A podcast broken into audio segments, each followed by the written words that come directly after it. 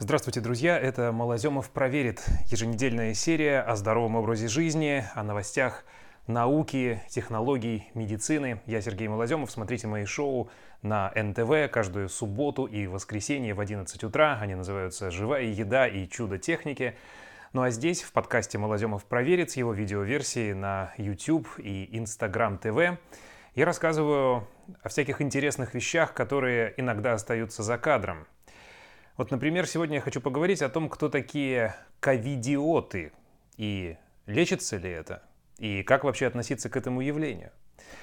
Вот, например, в середине июля в мировых СМИ появилась такая нашумевшая история о 30-летнем техасце, который посетил так называемую коронавирусную вечеринку, на которой, как выяснилось, американская молодежь, и не только американская, но особенно там, собирается – публика двух сортов. Первая сомневается в том, что коронавирус вообще существует, и как только появляется какой-то человек, которому поставили такой диагноз, они начинают собираться вокруг него, активно общаться и как бы бросать вызов тому, что, дескать, это придуманный диагноз, ничего нет, ничего не страшно, мы не боимся. Второй сорт людей э, с чисто прагматическими целями, несколько рискованно, делает такую как бы самодеятельную вакцинацию, то есть стремится заразиться, в какой-то форме переболеть. Э, они знают, что молодые люди, как правило, болеют достаточно легко, зачастую вообще бессимптомно, и получить таким образом антитела. И вот человек, э, герой этой истории, он был из первого сорта, э, из первой группы, та, которая сомневается, та, которая бросает вызов – он думал, что коронавирус это вообще выдумка мировых властей, э, созданная, чтобы как-то нами управлять, э, как-то лишить нас свобод. Ну, есть такое распространенное мнение. Мне кажется, я совершил ошибку. Я думал, что это обман, но это не так, сказал он перед смертью. Да, этот 30-летний молодой человек заразился COVID-19 и умер. Мне вообще не хочется по этому поводу смеяться, э, как-то иронизировать, издеваться, но факт остается фактом. Слово ковидио, ковидиот и ковидиотизм уже вошло в словари. Есть два определения. Первое – это не очень умный человек, который ведет себя крайне беспечно в период пандемии, не соблюдает мер предосторожности, может потенциально способствовать распространению заболевания. А, и второй вариант э, толкования – это человек, который поддался продуктовой панике и скупает э, все от гречки до туалетной бумаги. Но вторая тема не так интересна.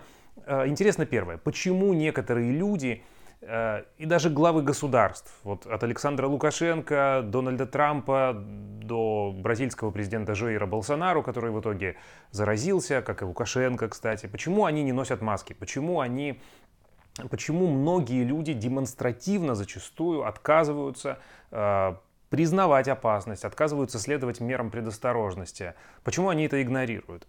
На самом деле это определенное психологическое явление, которое наука, оказывается, уже неплохо изучила. И если совсем уж не политкорректно говорить, то с одной стороны это могут быть особенности личности, а с другой стороны это может быть, ну, как бы э, не совсем полноценная работа э, мозга.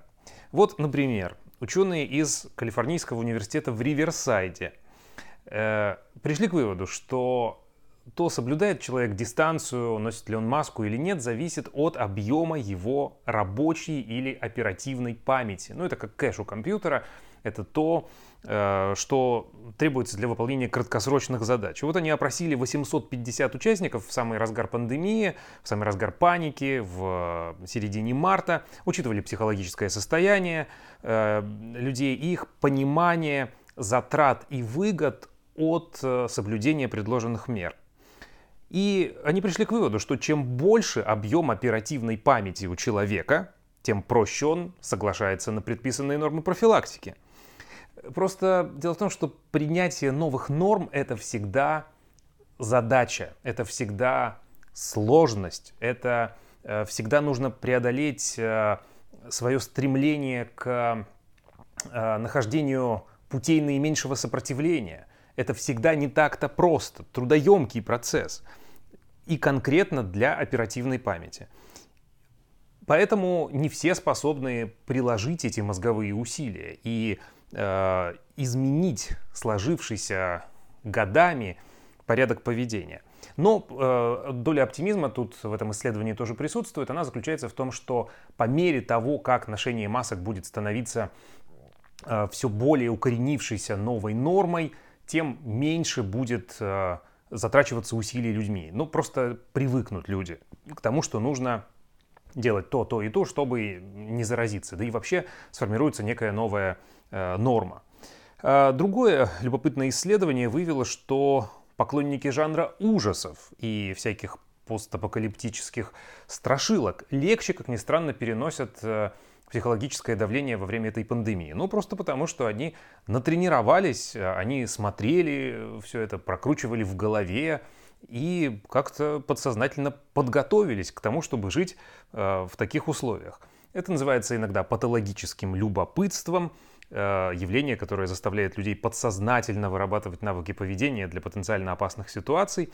Э, но, как видите, когда эта опасная ситуация наступает, вот любовь к ужастикам – оказывается полезным чем-то. Э, вообще, э, это нас разделяет, конечно. То носить маску или не носить маску. Я вижу это на примере э, самого близкого своего окружения, и э, по этому поводу нередко вспыхивают споры. Ситуация, конечно, тут усугубляется тем, что люди, которые носят маски, начинают чувствовать гордость по этому поводу, начинают чувствовать себя некими, э, некой избранной кастой, которая более осознанно э, поступает вообще в жизни. А те, кто не носит маски, обвиняют первых в излишней панике, в создании каких-то ненужных препятствий. И это проблема. Много вещей нас разделяют, но теперь еще и это. Что э, еще нашла наука? Она нашла, например, что э, в Великобритании вот было проведено исследование, э, там анализировали поведение людей в чрезвычайных ситуациях и выяснили, что максимальное влияние оказывает все-таки окружение, коллектив. То есть если вокруг большинство в масках, то это воспринимается как пример общественно одобряемого, максимально безопасного, то есть выгодного поведения. Человек вообще это э, социальное существо, это животное, которому свойственно подражание соплеменникам. Э, надеюсь, я никого не обидел, назвав животным, ну, таков биологический факт. И если большинство в масках, то все более, трудно будет сопротивляться давлению общества. Поэтому делают вывод эти исследователи – Э, власти должны применять весь имеющийся у них арсенал средств убеждения, чтобы мягко сформировать вот эту новую норму, нормальность. И, конечно же, политики не должны сами подавать дурного примера, как это они зачастую делают.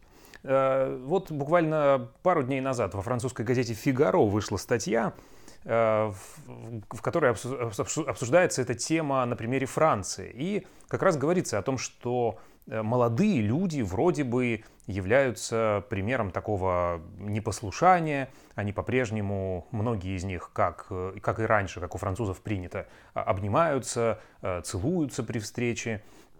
Там как-то нужно так щечку, к, щеку к чеке приложить. И они говорят, что ну а мы видим это просто каждый день по телевизору и в интернете, что наши лидеры политических партий то же самое делают, так почему мы не должны? Они, наверное, умные люди, не стали бы делать опасного. Тут еще накладывается то, что молодежь знает о том, что она болеет, как правило, более легко. Ну и, в общем, все цепляется одно за другое. А, индивидуальные особенности психологии. А, вот я уже говорил про оперативную память. Это как бы ну, тоже какая-то генетика, конечно, ну, уровень развития до определенной степени. Но есть еще и э, чисто психологические вещи. Вот, например, э, Джеймс Ханикат, когнитивный исследователь из Луизианского университета, он э, провел тут исследование, э, основываясь на так называемой большой пятерке черт личности. И э, выяснил, что люди с низкими показателями открытости опыту, добросовестности и доброжелательности вероятнее нарушают дистанцию, не носят маску, реже следуют предписаниям. И, как ни странно, это коррелирует с их политическими взглядами. Вот на примере Америки.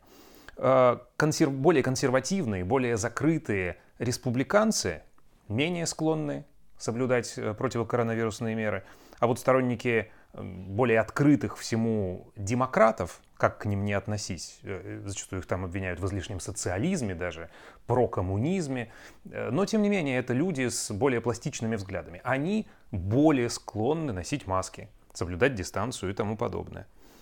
Э, есть еще у некоторых людей такая черта, как желание следовать всему наперекор. В психологии называется сопротивляемость. И вот э, профессор маркетинга из психологии из университета Дьюка Гаван Фитц-Симмонс э, рассказывает об эксперименте, в котором э, участникам давали батончики мюсли и просили при этом обоз... просили выбрать и при этом указывали марку, которую не следует выбирать. Так вот, 40% выбрали именно эту марку. Потому что наперекор. Потому что если на тебя давят, у тебя появляется подсознательное желание, естественное вполне, этого не послушаться и сделать наоборот. И Фитсимонс говорит, что эти люди на попытки осуждения их поведения будут реагировать еще большим сопротивлением. Поэтому вместо этого надо стремиться, чтобы они попадали в такие круги общения, чтобы э, как-то сама среда на них давила. Э, а вот эти новые нормы будут преподноситься там как э, э, почва для сотрудничества. Еще он указывает, что более агрессивно в этом смысле себя ведут подростки, чем взрослые, и мужчины более агрессивно, чем женщины. Поэтому нужна какая-то умная пропаганда, нужна система разъяснения. И мне в этой связи остается только надеяться на то, что наши власти тоже не будут действовать э, одними только патрулями, штрафами, проверками, но и будут э, как-то мягко, но умно доносить, что ничего еще не закончено. Вот в моей родной, например, Челябинской области. Очень много зараженных, очень много людей в больницах, стационары, в сложной ситуации, сложно добиться госпитализации, все переполнено, мест нет – и э, близкие мне люди там довольно сильно напуганы, особенно тем, насколько мало вокруг людей в масках при этом всем. Надеюсь, что как-то вот будет постепенно это доходить, и, конечно, власти и пресса э, тоже должны тут приложить усилия, чтобы э, как-то это все э, уже осозналось э, многими людьми, которые отрицают, которые не готовы в это поверить, но они начинают верить, когда это случается или с ними, или с их близкими. Я понимаю, почему это так. Когда э, в марте, апреле, мае э, из всех СМИ э, шла вот эта паника, люди в более отдаленных регионах, отдаленных от Москвы, они у себя на своем примере не видели этого количества зараженных. Просто до них волна еще не докатилась. Это было все в Москве, это было все в близлежащих регионах, это было все в Европе, где-то далеко, и невозможно было поверить в реальность опасности. Ну теперь-то пора, пора, товарищи. Так что, надеюсь, все это кончится хорошо. Э, нам придется жить в новой коронавирусной реальности еще какое-то довольно продолжительное время. Э, судя по всему, кстати, оправдываются мои прогнозы двухнедельной давности о том, что э, власти всячески вот все будут делать для того, чтобы не вводить новых карантинов, а постараются обойтись ужесточением масочного режима. И вот подтверждение буквально пару дней назад на совещании у президента говорилось о том, что надо избежать введения новых карантинных мер, надо э, следить за масками, Э, московское правительство еще раз напомнило о том, что продолжаются патрули в московском метро. Некоторые другие регионы тоже заявили о том, что будут ужесточать масочный режим. Э, вот думаю, что это наша плата за то, чтобы не было снова карантина. Никому его не хочется, мне э, тоже. Надеюсь, все будем здоровы, все это преодолеем, будем еще гордиться собой. Э, все у нас получится. Тем более вакцина на подходе. Я лично верю в то, что она будет хорошей. Много интервью вышло на эту тему. Э, и, в общем, мы это переживем. Человечество переживало еще и не такое. А э, в одной из эпидемий чумы, как известно, у Исаака Ньютона образовалось большое количество свободного времени, и он открыл свою теорию тяготения, уехав в родовое поместье, и именно там, по легенде, на него упало то самое яблоко. Так что давайте использовать кризис как возможности. Удачи вам! Подписывайтесь на этот подкаст там, где вам это удобно. В аудиоверсии на любой подкастной платформе, в видеоверсии на YouTube или в Instagram TV. Пишите комментарии, заполняйте форму, если вы хотите получать от нас рассылку еженедельную научно-технических новостей. И увидимся с вами в моих программах «Живая еда» и «Чудо техники» на телеканале НТВ каждую субботу и воскресенье в 11 утра. Ваш Сергей Малоземов. Пока.